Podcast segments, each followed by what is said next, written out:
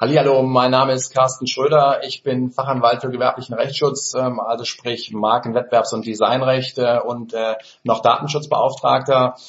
Im heutigen äh, Podcast erfahrt ihr einen Rückblick. Was war in den letzten zweieinhalb Jahren im Bereich DSGVO und Datenschutz an Themen präsent und vor allen Dingen, ähm, wo sind äh, die Probleme? Ich habe euch ein paar Tipps diesbezüglich mitgebracht und äh, noch wichtiger, einen kurzen und wichtigen Ausblick auf das, was demnächst im Bereich Datenschutz noch ansteht und was ihr unbedingt ähm, noch berücksichtigen solltet. OMT.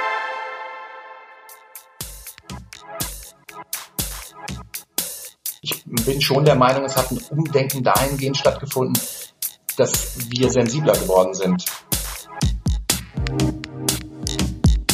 Herzlich willkommen zum OMT Online Marketing Podcast mit Mario Jung.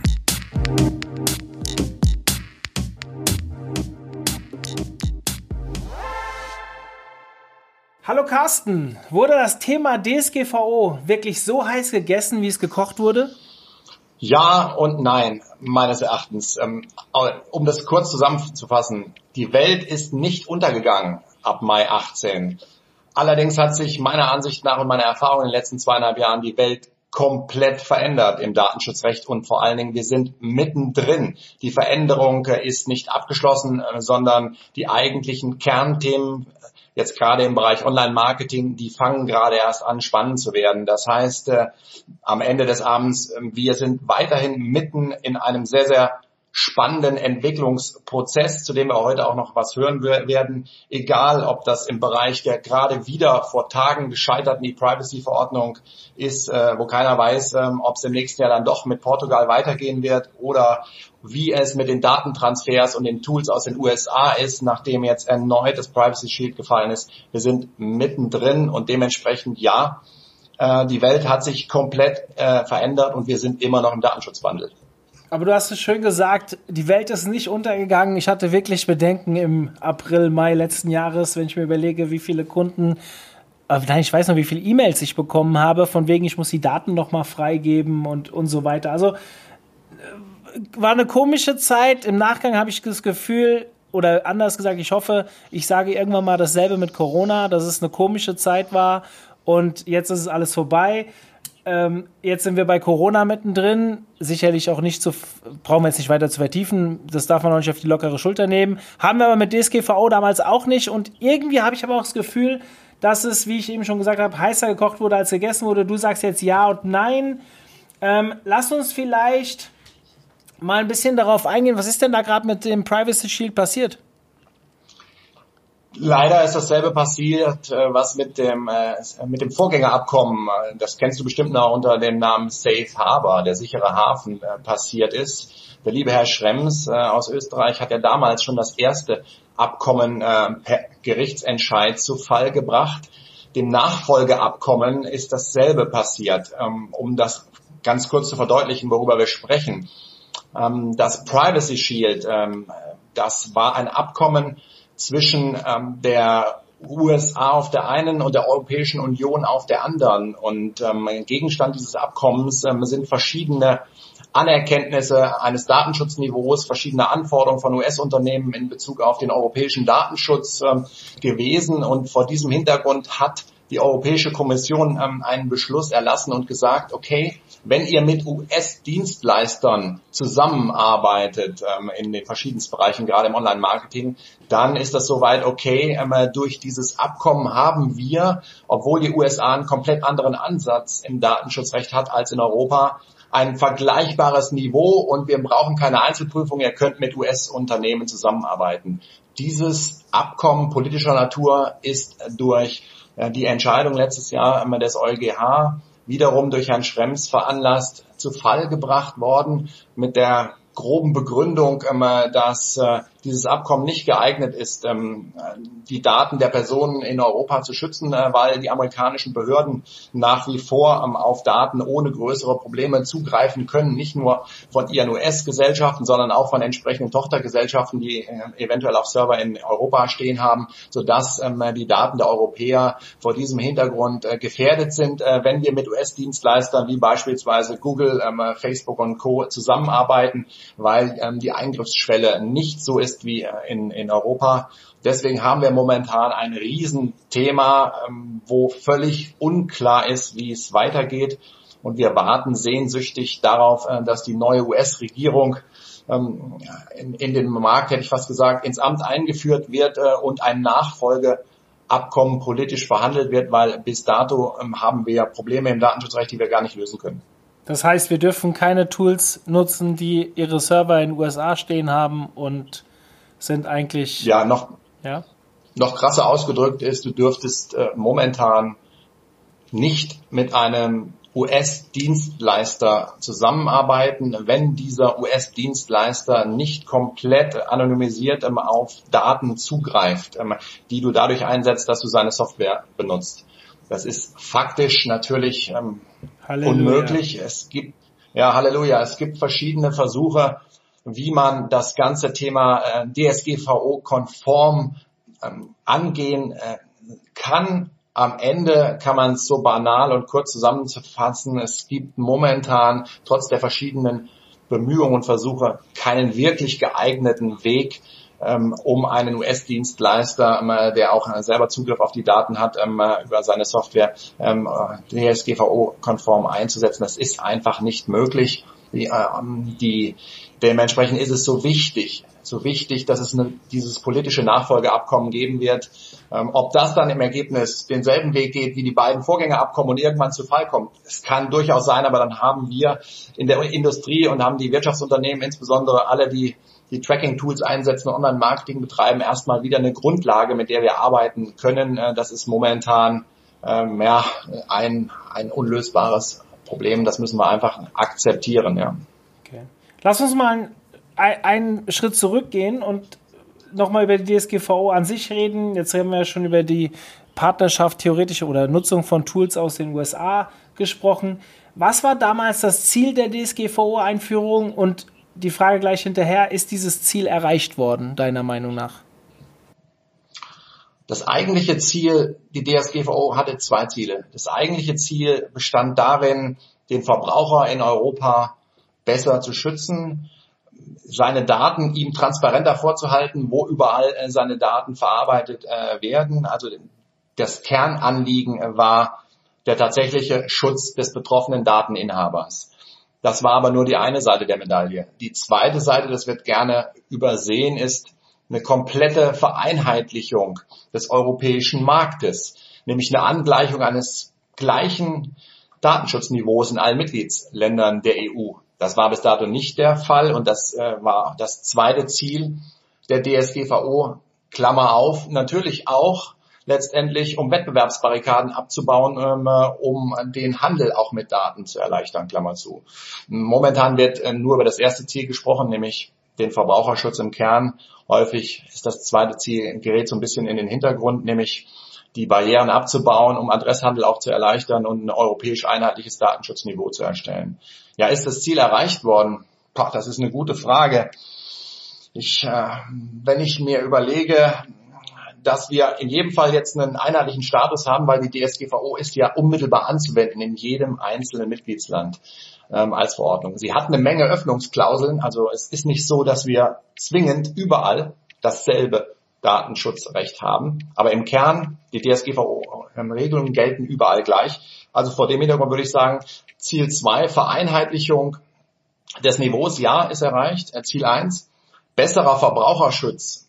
Ganz ehrlich, die DSGVO geht mit so vielen Informationspflichten einher, die wir bis dato nicht kannten gegenüber dem Verbraucher, was ja der Transparenz dienen soll und der dem Verbraucher klar machen soll, wo überall seine Daten verwendet und übertragen werden. Aber es ist so ein informatorischer Overkill, dass meines Erachtens dieses Ziel des besseren Verbraucherschutzes, naja, nicht wirklich erreicht wurde. Ich vergleiche das gerne mit den AGB-Regeln.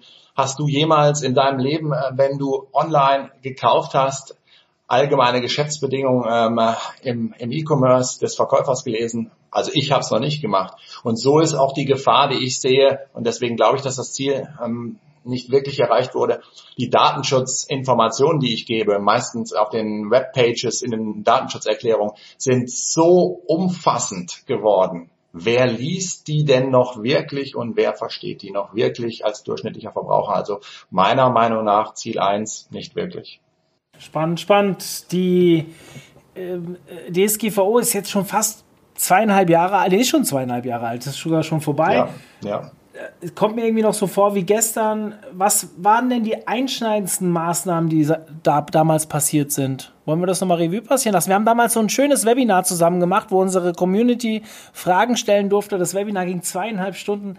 Also für alle, die das noch gerne sich mal anhören wollen, das ist ja immer noch brandaktuell. Ähm, kann man das so sagen? Brandaktuell? Es ist zumindest noch aktuell. Und dann ihr könnt das immer noch bei uns auf der Webseite finden unter omt.de slash Webinare. Müsst ihr einfach mal ein bisschen nach unten scrollen, ein bisschen suchen, dann findet ihr das Webinar von Carsten. Er hat schon ein paar mehr tolle Webinare gemacht. Ähm, was waren so die einschneidendsten Dinge deiner Meinung nach? Tatsächlich, da lohnt sich auch nochmal ein Blick in das damalige Webinar, weil daran hat sich gar nichts verändert. Für mich ist der einschneidendste Punkt, der ist nach wie vor nicht Brand, aber der ist noch aktuell und da findet ihr auch die Infos, äh, die grundlegenden Infos, die sich wirklich nicht verändert haben im damaligen OMT-Club, im Webinar. Nämlich, das ist der komplett neue Ansatz, den wir vorher nicht kannten. Momentan spricht alles über das Datenschutzmanagementsystem und das ist wirklich neu. Wir mussten plötzlich Rechenschaft legen. Wir mussten, jeder Unternehmer, der mit Daten handelt, beziehungsweise Daten verarbeitet, nicht handelt, musste plötzlich sich erstmal bewusst werden, wo überall verarbeite ich denn Daten. Das ist diese allgemeine grundsätzliche Rechenschaftspflicht. Das kannten wir vorher nicht. Ähm, die drückt sich in ähm, einer Sonderregelung ähm, aus im Datenschutzrecht, das sogenannte, das werdet ihr alle schon mal gehört haben, Verarbeitungsverzeichnis. Das in diesem Verarbeitungsverzeichnis müssen verschiedene Datenverarbeitungen dokumentiert werden im Unternehmen, beispielsweise wo überall Daten erhoben werden, vor allen Dingen zu welchen Zwecken, wie lange die gespeichert werden, wann die gelöscht werden und so weiter und so fort, an wen die eventuell übertragen werden, an dritte Dienstleister, alles Auftragsdatenverarbeiter müssen da aufgeführt werden. Also das muss niedergeschrieben werden, nicht, nicht veröffentlicht, ganz klar, nicht herausgegeben, aber wenn die Datenschutzbehörde kommt, muss es vorgelegt werden können. Das ist diese Dokumentation und Rechenschaftspflicht, das ist für mich das ist ein komplett neuer Ansatz äh, gewählt und ähm, der ist wirklich neu und der hat vor allen Dingen unheimlich viel Arbeit im Vorfeld vor der Einführung äh, der DSGVO ähm, äh, mit sich gebracht, äh, weil die Unternehmen häufig ganz banal gar nicht wussten, in welchen Abteilungen überall ähm, Daten verarbeitet werden und zu welchen Zwecken die wie lange gespeichert werden. Das war schlichtweg und das ist auch meiner Erfahrung nach in vielen Unternehmen nicht bekannt gewesen. Und deswegen ist das für mich der grundlegende neue Ansatz gewesen und der hat noch ein zweites Thema mit sich gebracht. Wir haben jetzt ja viel stärker in der DSGVO auch betont die IT-Sicherheitsmaßnahmen, nämlich die, die technischen Organisator organisatorischen Maßnahmen zum Schutz entsprechender Daten. Die ganzen Auftragsverarbeiter, viele Agenturen, ähm, sei es, dass die Gewinnspiele ähm, abwickeln oder ähm, für Unternehmen sonstige ähm, Werbeleistungen ähm, auch im Vergleich zu den Kunden vornehmen die wurden jetzt plötzlich ähm, äh, viel stärker belichtet und waren verantwortlich für die eigenen ähm, Schutzmaßnahmen, die eigenen technischen Organisationen, organisatorischen Schutzmaßnahmen der, der Daten, die sie im Auftrag eines Unternehmens bearbeitet haben. Wenn sie sich Dritten bedient haben, was faktisch fast bei jeder Agentur der Fall ist oder war, haften sie plötzlich, äh, wenn der dritte, der Subunternehmer, den sie eingesetzt haben, irgendwelchen Mist baut im Umgang mit den Daten, äh, haften sie selbstständig nach der DSGVO. Also das hat unglaublich viel Geld gekostet, ähm, weil immer viele Auftragsverarbeiter jetzt gerade von internationalen Konzernen ähm, aus den USA oder aus anderen Ländern, ihnen wurde vorgehalten, bitte zeigt mir mal, welche Maßnahmen du überhaupt triffst, um die Daten, äh, die du für uns in unserem Auftrag verarbeitest, schützen willst. Und da sind Tausende und Abertausende ausgegeben worden im Bereich IT-Sicherheit, äh, weil das vorher in dieser Form so nicht bekannt war. Das sind meine, in der, in der Rückschau die beiden maßgeblichen Themenfelder. Hast du das Gefühl, dass durch die DSGVO ein Umdenken in der Gesellschaft bzw. im Arbeitsleben passiert ist? Ja, das ist eine gute Frage. Ich bin mir ehrlich gesagt nicht so ganz sicher.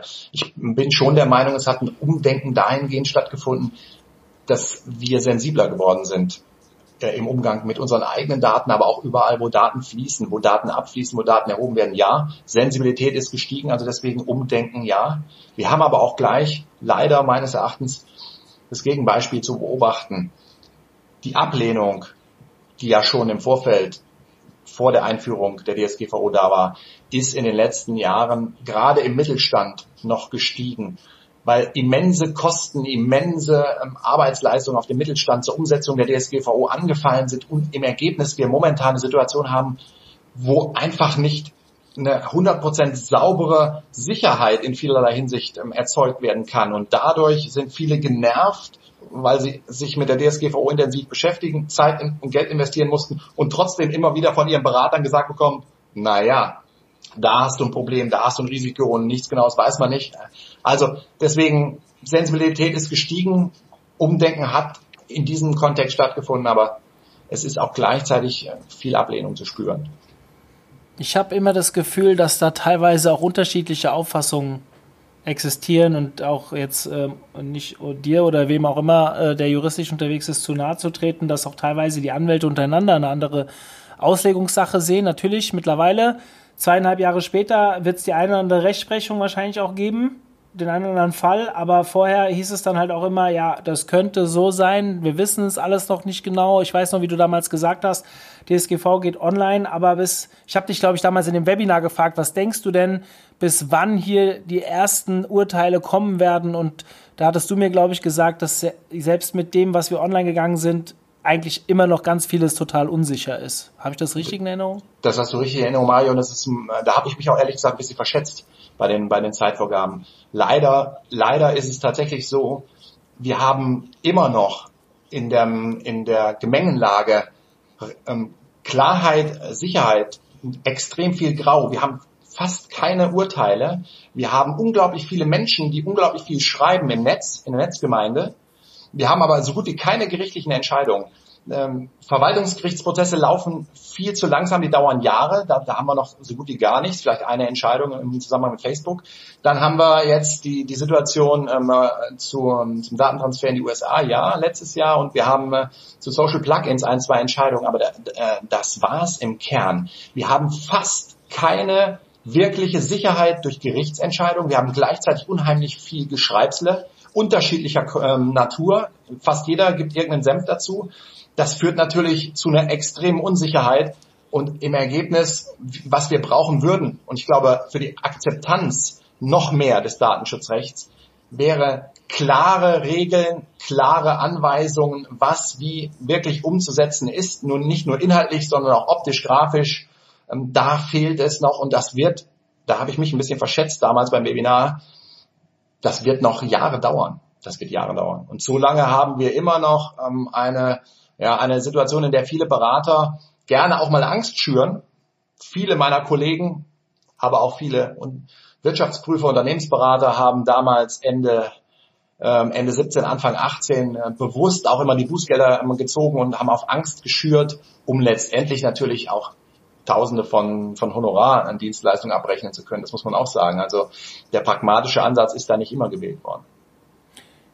Wir haben eben schon über die Ziele der DSGVO gesprochen. Du hast ja zwei Ziele genannt. Diese Vereinheitlichung europaweit, glaube ich, wie du, ist wahrscheinlich passiert. Ob das in den Köpfen der Leute auch passiert ist, da reden wir auch gleich noch drüber. Aber worauf ich hinaus will, ist, ich habe immer das Gefühl, dass ein Ziel auch von den Datenschützern war, diese Sensibilisierung, die du ja auch eben angesprochen hast, voranzutreiben, auch mit der Gefahr hin, dass man es gar nicht 100% kontrollieren kann. Ich meine, das ist ja ein ähnliches Vorgehen. Ich könnte es jetzt wieder auf die Corona-Lage äh, reproduzieren ähm, oder projizieren, indem ich sage, der Herr Söder gibt hier Vollgas mit vielen Dingen. Er weiß, einige Sachen kriegt er vielleicht nicht umgesetzt und haben auch nur bedingte Effekte, aber trotzdem beschäftigen sich die Leute damit und werden immer sensibler zu dem Thema. Und ich glaube, das ist schon etwas, was definitiv eingetreten ist.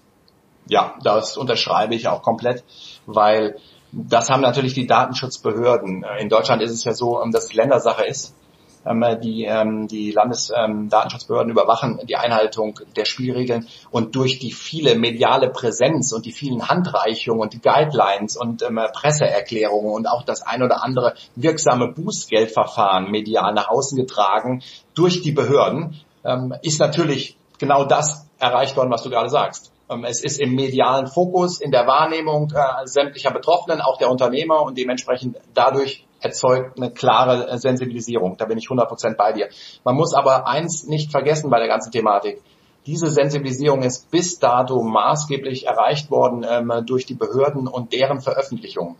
Nur, die Behörden überwachen die Einhaltung der DSGVO, aber wir wir leben ja hier in Deutschland in der Gewaltenteilung und die Behördensicht ist nicht ähm, das Ende der Fahnenstange. Und äh, wir haben es gerade im Bereich Online-Marketing ähm, äh, in den letzten Monaten und auch anderthalb Jahren erleben müssen, dass zum Teil Behörden auch schlichtweg Veröffentlichungen getätigt haben, die un unrichtig waren. Und am Ende, wenn man sich mit einer Behörde streitet, äh, weil die Behördensicht ähm, die eine Seite ist, wird am Ende in der Gewaltenteilung das Gericht entscheiden müssen ähm, und äh, auszulegen haben, äh, wie die Regeln aus dem Gesetz, aus der DSGVO dann tatsächlich anzuwenden sind. Ähm, das ist bei der ganzen Thematik nie zu vergessen, weil momentan so viel geschrieben wird, aber das basiert in der Regel auf Veröffentlichung der Behörden. Mhm rückblickend auf die vergangenen zweieinhalb Jahre, was war als Anwalt bzw. Datenschutzbeauftragter, bist du ja auch nebenbei, deine größte Aufgabe im Zuge der DSGVO?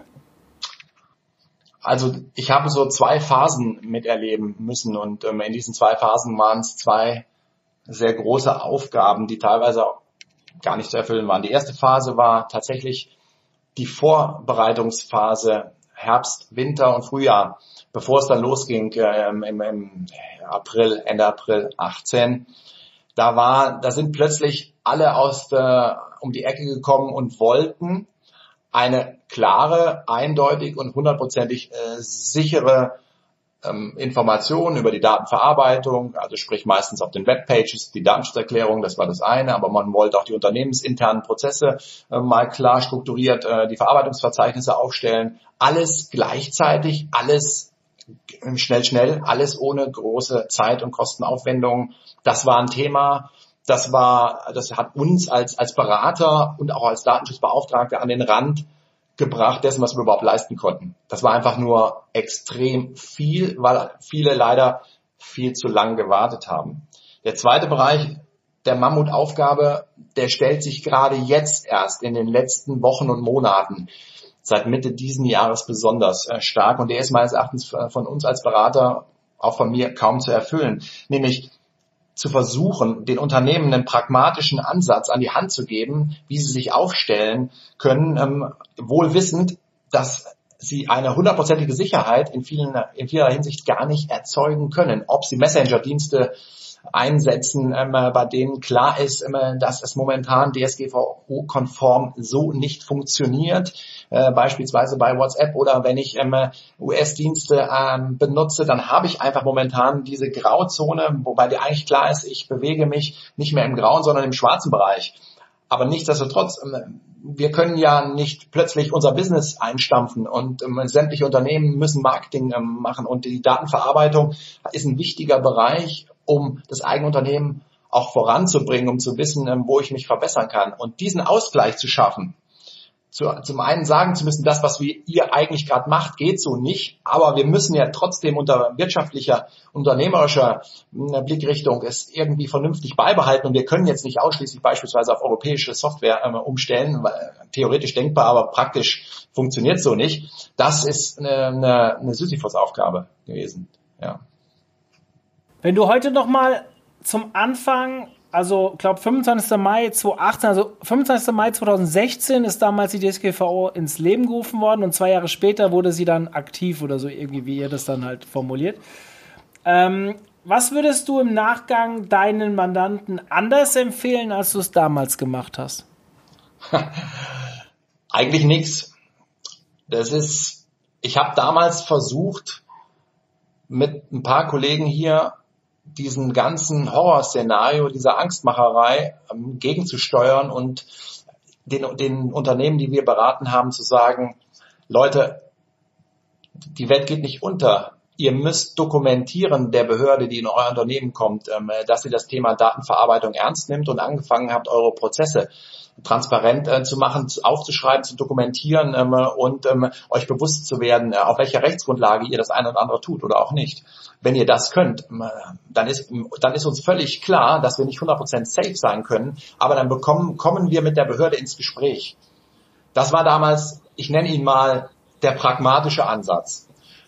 In der Nachbetrachtung habe ich viele erlebt, die nicht diesen Ansatz gewählt haben, sondern äh, die versucht haben, äh, zum Stichtag so safe zu sein, wie es nur eben geht und haben wirklich extrem viel Geld ausgegeben, auch an Beraterhonoraren und dergleichen mehr. Deswegen, ja, das, das klingt jetzt ein bisschen besser wisserisch, das ist nicht mein Stil, Mario, wir kennen uns lang genug, aber ich würde tatsächlich, wenn ich jetzt nochmal mich zurückbeamen könnte, ich würde denselben Ansatz wieder versuchen, aus der Beratung zu wählen und zu sagen, nimm es ernst, dokumentier, dass du es ernst nimmst, aber versuch nicht jede kleinste Verästelung 100% sicher umzusetzen, denn das ist faktisch nicht möglich. Also vor dem Hintergrund, ähm, ja, würde ich in der Nachbetrachtung nicht wirklich viel ändern. Es wurde immer viel Strafe angedroht. Ich glaube, 4% vom Unternehmensumsatz, glaube ich, nicht Gewinn, ja. sondern Umsatz. Ja, gibt, es nennens, ja.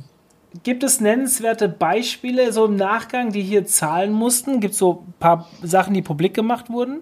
Ja, wir haben tatsächlich einige, einige Bußen inzwischen, äh, die natürlich auch in gewaltige Größenordnungen äh, gestoßen sind.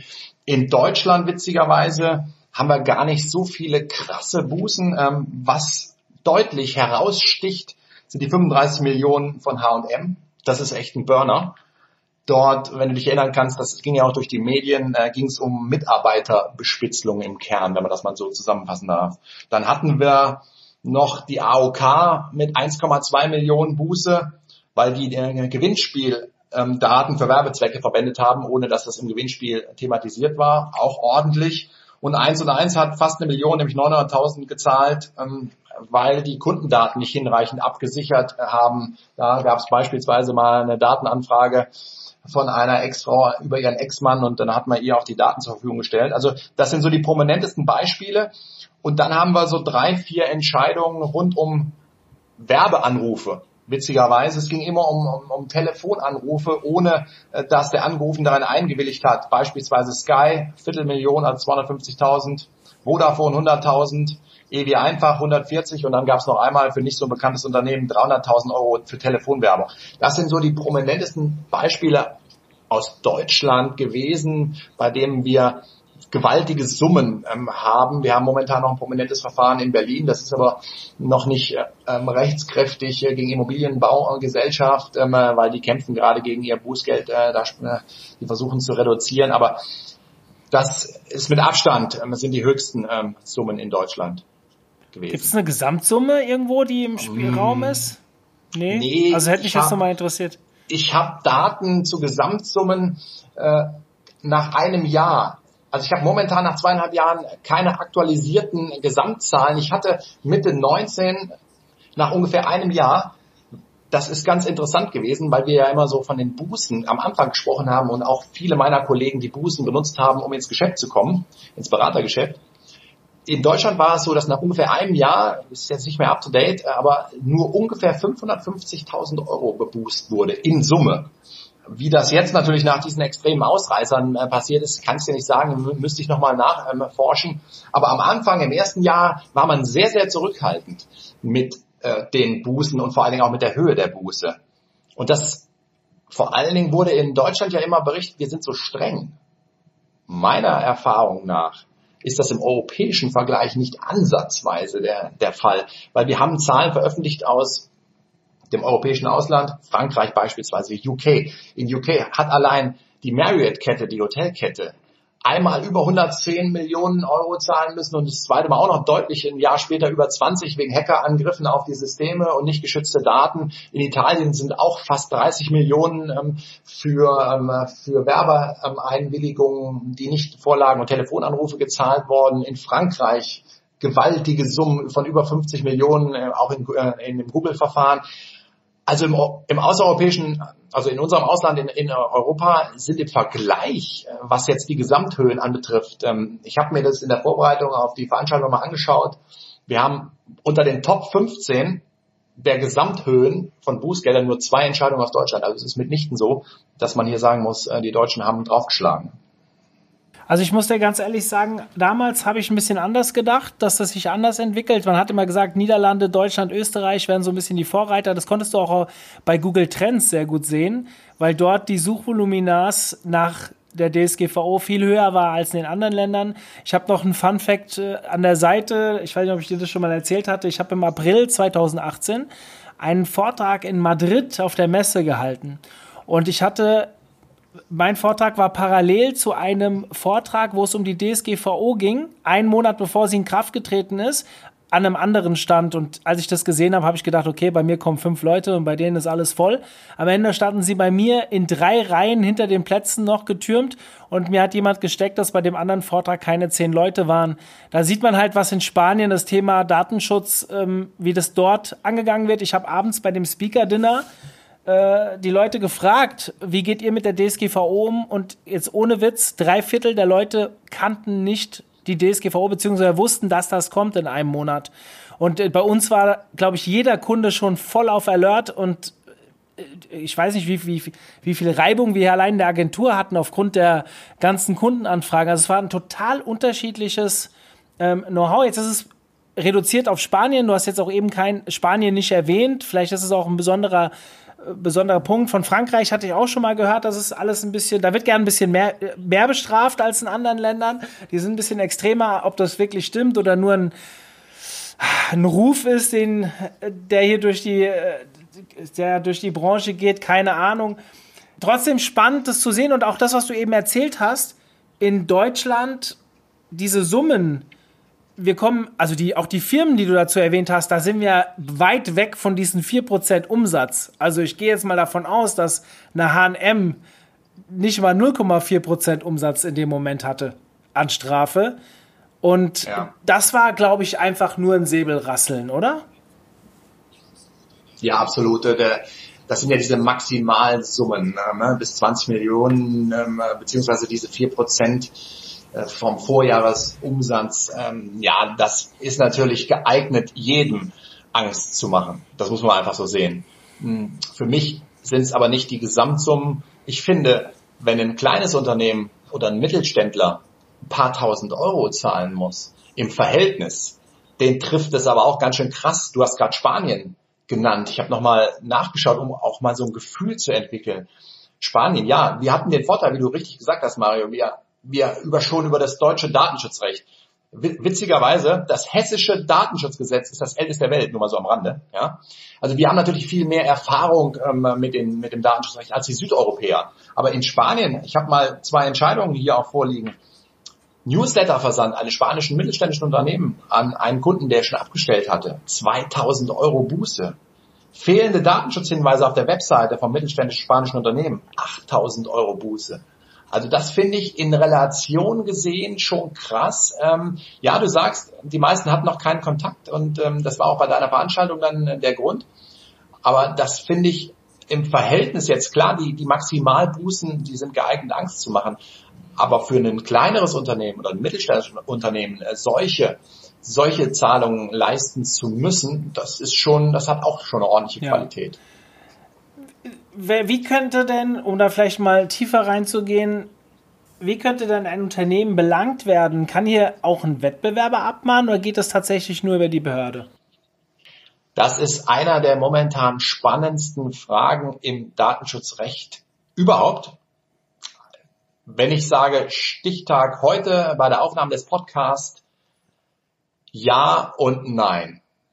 Ja und nein bedeutet, also die Behörde kann, das wissen wir, ähm, ich muss mal nachgucken, das war der 28. Mai diesen Jahres, hat das höchste deutsche Zivilgericht in Karlsruhe, der Bundesgerichtshof, dem Europäischen Gerichtshof, die Frage gestellt, ob Verbraucherschutzvereine aus der DSGVO abmahnen dürfen, äh, wenn sie nicht im Auftrag eines speziellen äh, Betroffenen handeln.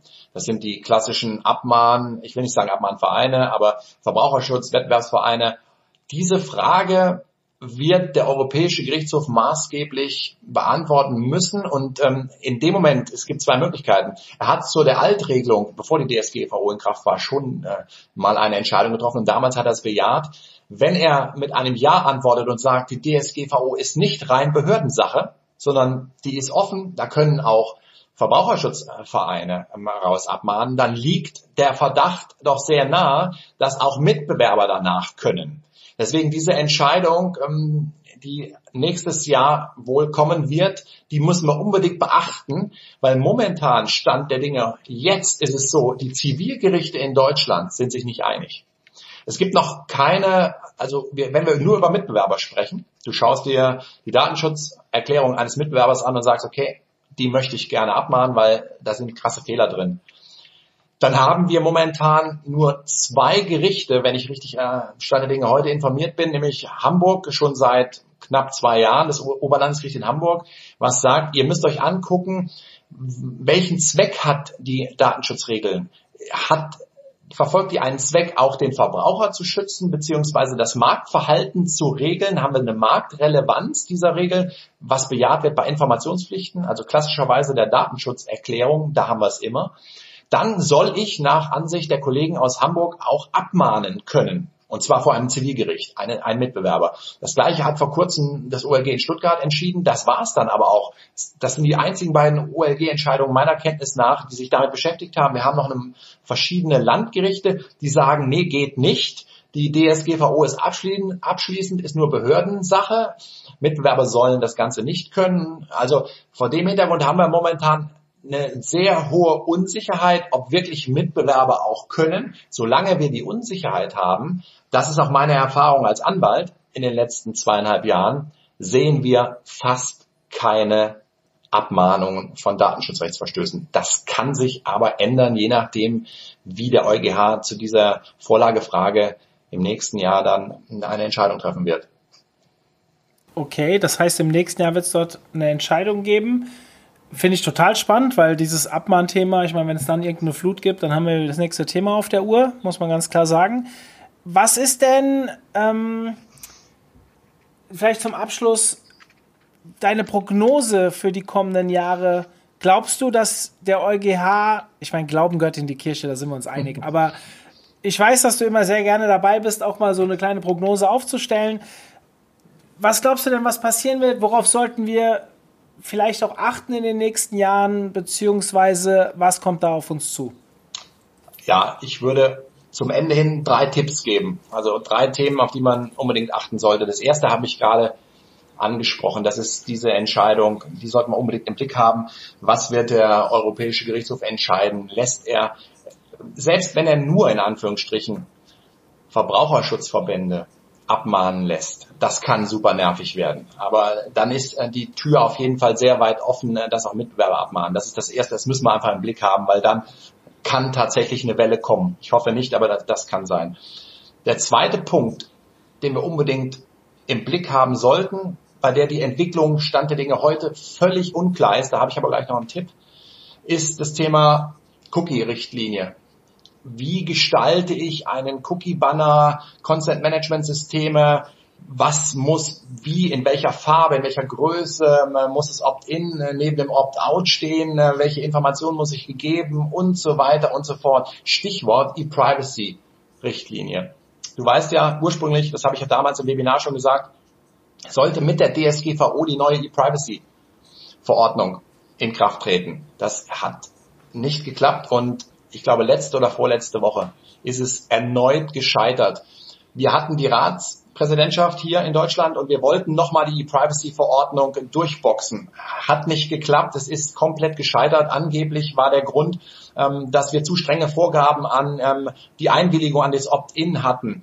Jetzt bedeutet das, zum Jahreswechsel übernimmt Portugal, wenn ich recht informiert bin, die Ratspräsidentschaft und die werden es eventuell und hoffentlich nochmal versuchen, vielleicht dann mit einem liberaleren Ansatz. Also da müssen wir unbedingt gucken, wie entwickelt sich das ganze Thema rund um äh, die Thematik der Gestaltung der Cookie-Banner. Mein Tipp in dem Kontext ist, weil da wird auch unglaublich immer viel geschrieben, es gibt eine Handreichung, nennt sich die, mit Stand November 2020 von der niedersächsischen Datenschutzbehörde, die ist sehr gut, die hat nur neun Seiten in Toto und hat drei, vier große Beispiele drin, wenig Text, sehr informativ. Die heißt Anforderungen an Consent Layer. Ähm, und es geht rund um die datenschutzkonforme Einwilligung äh, bei Cookies und Cookie-Bannern. Die lohnt sich wirklich mal durchzugehen, weil da sind die klassischen Fehler, die momentan auch bewusst, denke ich, gemacht werden. Ähm, und äh, das wird in Zukunft äh, sicherlich ein Thema werden, was die Datenschutzbehörden mehr verfolgen. Also habe ich im Cookie-Banner keine Alternative, kann ich nur einwilligen in die Cookies, ähm, ist die Alternative, dass ich widerspreche, im Text unversteckt, ist die zu klein, im Hintergrund oder gar verlinkt. Das sind alles Themen, wo ich sage, ich habe eventuell keine freiwillige informierte Entscheidung, da könnte es ein Problem geben und das werden die Datenschutzbehörden anprangern. Deswegen, das lohnt sich mal, wenn ihr da mal reinschaut. Und das dritte Thema ist, was wir unbedingt beachten sollten, ist die Entwicklung im Bereich der der Datentransfer in die USA und äh, der Hoffnung auf eine baldige politische Lösung nach dem gescheiterten Privacy Shield äh, auf, äh, auf politischer, vertraglicher Ebene, aber vor allen Dingen beobachten, wie stellen sich die Datenschutzbehörden zu diesem Thema auf und verfolgen sie es eventuell. Weil da haben wir momentan das äh, eingangs schon angedeutete Thema, dass wir eigentlich ähm, nicht uns datenschutzkonform verhalten können, wenn wir US-Dienstleister einschalten. Also das sind für mich so die, die wichtigsten Themen äh, für die Zukunft. Ja, ist das jetzt, also lass uns mal vielleicht nochmal, auch wenn das eben eigentlich meine Abschlussfrage war, wenn jetzt ein, eine Behörde mich abmahnen will oder, oder anders, ein Wettbewerber will mich abmahnen, es geht aber jetzt aktuell noch nicht. Wir wissen noch nicht, wir sind jetzt gerade in so einer Twitter-Situation, warten auf das Urteil nächstes Jahr. Wie wäre denn der Prozess, dass mich eine Behörde abmahnt? Machen die das von selbst oder werden, geht das, gehen die den Sachen ja. nach, die vielleicht gemeldet werden in größerer Hülle und Fülle? Oder wie muss ich mir das vorstellen? Gibt es eine Möglichkeit, sowas zu melden? Ja, es gibt eine Möglichkeit, Datenschutz Verstöße gegenüber einer Behörde anzuzeigen, anzumelden. Ähm, das ist äh, im Übrigen mit der häufigste Grund, warum Behörden gegen Unternehmen vorgehen, wegen Verletzung der betroffenen Rechte. Du weißt ja, du hast Auskunftsrechte, Berichtigungsrechte über deine Daten, Löschungsrechte und so weiter. Wenn dort die die Behörden bzw. die Unternehmen sich nicht dran halten, äh, ist das der Fall, bei dem die häufigste Anzahl an Beschwerden kommt, äh, statistisch ähm, gesehen. Und ähm, das führt auch in dem einen oder anderen ähm, Fall dazu, dass tatsächlich auch die Behörde eingreift. Unabhängig von den Beschwerden überwacht die Behörde eigenverantwortlich und selbstständig Entwicklungen. Ähm, natürlich, es gibt in Deutschland ähm, die Deutsche Datenschutzkonferenz, die DSK, in dem man sich schon ähm, abstimmt, äh, auch auf Länderebene und versucht, eine einheitliche Linie zu finden äh, im Umgang beispielsweise mit verschiedenen Online-Marketing-Themen, um dann nicht in einem Bundesland äh, Unternehmen dort anzugreifen, abzumahnen, im anderen Bundesland wird das mehr oder weniger geduldet. Ähm, aber da ist die Behörde mehr oder weniger völlig frei. Nur einer der wichtigsten Punkte, den ich auch immer wieder gerne ins, äh, in die Erinnerung rufe, das war auch vor zweieinhalb Jahren nicht anders. Die Datenschutzbehörden haben eine Menge Aufgaben. Und die Datenschutzbehörden haben äh, im Zuge der DSGVO keinen riesen Personalzuwachs bekommen. Das heißt, die müssen sich natürlich auch konzentrieren auf verschiedene Themen. Das heißt, äh, dass du eine Finanzprüfung vom Finanzamt ins Haus kommst, ist durchaus nach wie vor wahrscheinlicher, als dass die Datenschutzbehörde dich anschreibt und sagt, ähm, ich möchte mal eine Prüfung mal durchführen und zwar ohne irgendeine Beschwerde eines Betroffenen. Also die Wahrscheinlichkeit ist eher gering. Äh, wenn ich natürlich äh, zielgerichtet mit Daten handle, mit Adressdaten dergleichen oder als Callcenter arbeite, dann ist natürlich die Wahrscheinlichkeit schon höher, dass wir auch mal ins Visier der, der Behörde kommen. Ansonsten unabhängig davon ist es häufig auch Glück oder Pech, wenn man einfach mal als Unternehmen in eine Prüfung reinläuft. Hast du das Gefühl, jetzt, du bist ja Anwalt und Datenschutzbeauftragter, hast du wirklich einen krassen Ansturm gespürt jetzt irgendwann so in, in Wellen? Also klar, damals 2018 wahrscheinlich schon, das war wahrscheinlich für dich auch ein riesen Umsatztreiber als Anwalt, aber wie ist das jetzt? Hast du das Gefühl, dass das auch immer noch so ist, dass immer wieder durch solche Urteile immer wieder so Schübe gibt? Ja, Schübe schon, aber nicht, nicht vergleichbar mit damals. Schübe, ähm, und die Schübe führen aber dazu, dass wir kleine Veränderungen an Stellschrauben vornehmen, äh, weil du ja schon richtig gesagt hast, viele Deutsche waren schon gut vorbereitet und informiert. Ob sie es dann immer umgesetzt haben, ist eine andere Frage. Aber wir fangen ja nicht bei Null an. Und wir haben auch damals nicht bei Null angefangen und deswegen, ja, es, es wird Schübe auch weiterhin geben. Ich hoffe nicht bedingt durch Massenabmahnung, weil das wäre, das ist so meine persönliche Horrorvorstellung. Ich kann es mir beim besten Willen auch nicht so wirklich vorstellen. Ähm, und äh, ja, aber ich denke, das Gros der Unternehmen, auch im Mittelstand, nicht nur bei den Großen, ist inzwischen, hat sich arrangiert mit vielerlei Spielregeln und ähm, macht das, macht das ein oder andere natürlich nach wie vor nicht optimal. Aber im, im Kern glaube ich, das ist keine riesen, lassen wir mal die Massenabmahnungswelle, je nachdem wie die Entwicklung dort äh, passiert, mal an uns vorbeiziehen. Sonst sehe ich jetzt keine Riesenaktivitäten. Ähm, es werden immer wieder Stellschrauben nachjustiert werden müssen und vor allen Dingen muss man sich überlegen, man sollte, und so ist es auch auf Seiten der Datenschutzbehörden, man sollte auch einmal im Jahr den Status-Update mal checken, wo stehe ich, nicht nur im Verarbeitungsverzeichnis, was hat sich verändert äh, im internen Unternehmensprozess, im Umgang mit Daten. Also dieses Thema sollte auch mal in einer ruhigen Minute, bietet sich auch das Jahresende oder zwischen den Jahren mal an, immer mal wieder ähm, neu auf, ähm, aufs Memo drauf und in den eigenen Unternehmenscheck. Aber ansonsten bin ich guter Dinge, dass wir kleinere Änderungen äh, beratenderweise auch durch und begleiten werden und durchführen werden, aber nicht mehr so riesige substanzielle Änderungen. Carsten, ich kann an der Stelle eigentlich nur Danke sagen. Nicht für den Podcast, das mache ich später, sondern ich fühle mich bei dir wohl als Anwalt. Kann ich das mal so sagen? Ich habe selten ja, mit, also wir, wir, wir, wir machen ja, wir haben sehr viele Dienstleister hier beim OMT oder auch in der Agentur, die wir beauftragen. Aber A, mit dir habe ich einen sehr guten Umgang. Es macht ja immer sehr viel Spaß. Aber ich fühle mich, also du hast vorhin ein paar Tipps gegeben, auf was man achten sollte. Ich bin ganz offen, ich achte nicht drauf, weil ich weiß, dass ich dich im Hintergrund habe. Ähm, das ist total viel wert, deswegen Lanze brechen an der Stelle für alle Hörer. Wenn ihr mal ein richtiges Datenschutzproblem habt, ist Carsten euer Mann. Dafür werde ich nicht bezahlt. Das mache ich wirklich nur, weil ich wirklich zufrieden bin. Und ähm, ich glaube, ihr habt eben gerade rausgehört, das Thema DSGVO. Oder schaut euch auch mal die Webinare von Carsten zum Thema. Wir hatten Safe Harbor Webinar damals, wir hatten DSGVO Webinar, wir hatten ein Cookie Consent Banner Webinar. Da sind immer noch viele Dinge dabei die man sich auf jeden Fall nochmal anschauen kann, wenn man irgendwie ein Problem in dem Thema hat. Dafür haben wir unsere Datenbank. Also, wenn ihr ein Thema habt, dann könnt ihr euch auch jederzeit bei Carsten melden. Ich denke mal, er ist oft sehr busy, aber es ist sehr angenehm und ist nicht so ein Anwalt, der jedem gleich Angst macht. Deswegen ähm, meine Empfehlung an der Stelle. Carsten, jetzt vielen Dank für den Podcast. Hat Spaß Gerne. gemacht. Auch wenn es ein scheiß Thema ist, Entschuldigung. Aus meiner Sicht ist es ein Scheißthema. So, ähm, ja, und euch, ihr da draußen, ja, ich hoffe, wir hören uns nächste Woche wieder und vielen lieben Dank. Und ich habe lange nicht danach gefragt, aber ich habe auch lange keine Bewertung mehr auf iTunes und Co. bekommen. Das heißt, tut mir den Gefallen, ihr würdet uns wirklich helfen, eine Rezension hinterlassen, wenn es euch gefällt, was wir hier so tun. Und dementsprechend würde ich sagen, das macht ihr jetzt sofort. Ja, und dann hören wir uns nächste Woche wieder. In diesem Sinne, bis dann. Ciao, ciao, Carsten. Ciao, Mario. Zum Abschluss der heutigen Podcast-Folge mit Carsten möchte ich euch nochmal auf unsere Tool-Konferenz hinweisen. Unter omt.de slash Webinare findet ihr 13 Tool-Webinare mit Best-Case-Vorstellungen, wie man diese Tools einsetzt, am Mittwoch und Donnerstag dieser Woche. 13 Webinare. Schaut mal rein, welche Tools euch interessieren.